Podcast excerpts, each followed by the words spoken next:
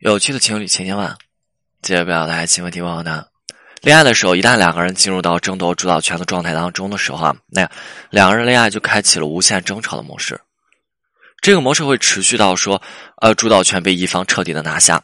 争到主导权的状态是什么样子的？就是这样子的争吵，不是因为情绪，对吧？我们有时候很多争吵是因为我们情绪上来了，啊，一情绪化。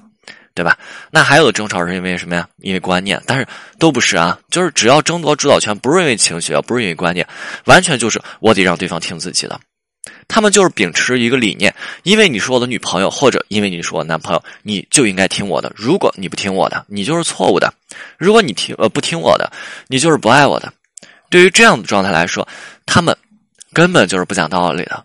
虽然我们平常也都说说爱情当中那没有道理可言，但是我们还是希望说两个人彼此之间可以达成谅解以及互相的理解。但是他们是不会的哈，就像曾经有这么一个女生，呃，她可以和自己男朋友因为说吃不吃辣的吵起来，对吧？这个能有有必要吵没有吧？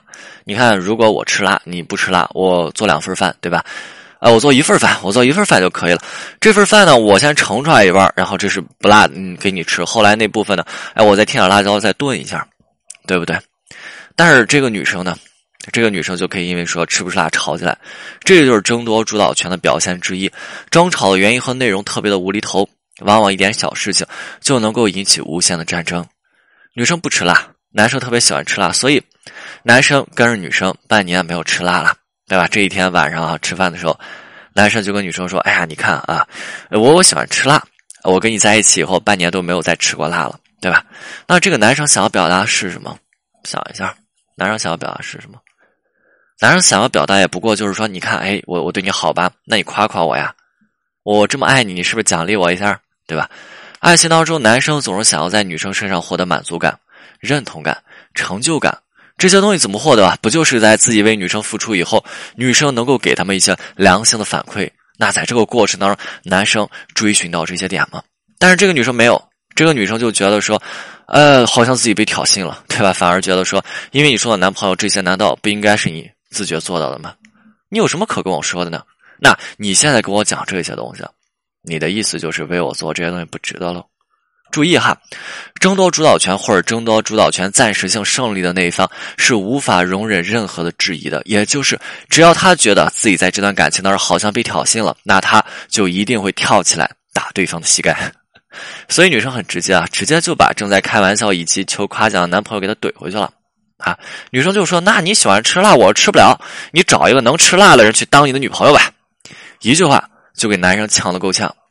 男生也很无奈，我就是来求个抱抱的，我就是来炫耀一下我为你的付出，对不对？你为什么要呛我呀？男生也很不忿啊，说：“那如果我真的找吃辣，你怎么办？对吧？”这个时候女生发现，哟吼，哈，你还敢反抗？这就是争夺主导权，或者说争夺主导权暂时性胜利那一方的又一个特质，接受不了任何的质疑以及否定。女生跟我说：“老师，你看他，他竟然敢这么跟我说话，对吧？”呃，怕了怕了，所以啊，喜欢去争夺主导权的人，就是这些人。你能够发现说他们啊，他们是双标怪嘛，总是能够给你展示那种大型的双标现场，对吧？那自己可以去怼对方，但是对方对自己呢，是不能有任何的反驳，不能有任何的反驳。就这样子的状态，只会让对方认定。你看，你看，你反驳我，对吧？让对方认定说你你是不爱他的，你反驳对方，对方就会觉得你不爱他，对吧？那。就是这些人，他他总是说，嗯，强势的话去挤兑对方，总是去攻击对方，总是去打压对方。当对方反复确定说，在这个过程当中，对方反复确定说说，哎，你这么去做，那你就是不爱我的。最后呢，对方一定会离开，而且没有任何的犹豫。OK，今天内容就到这里，我们清酒，我们下次再见。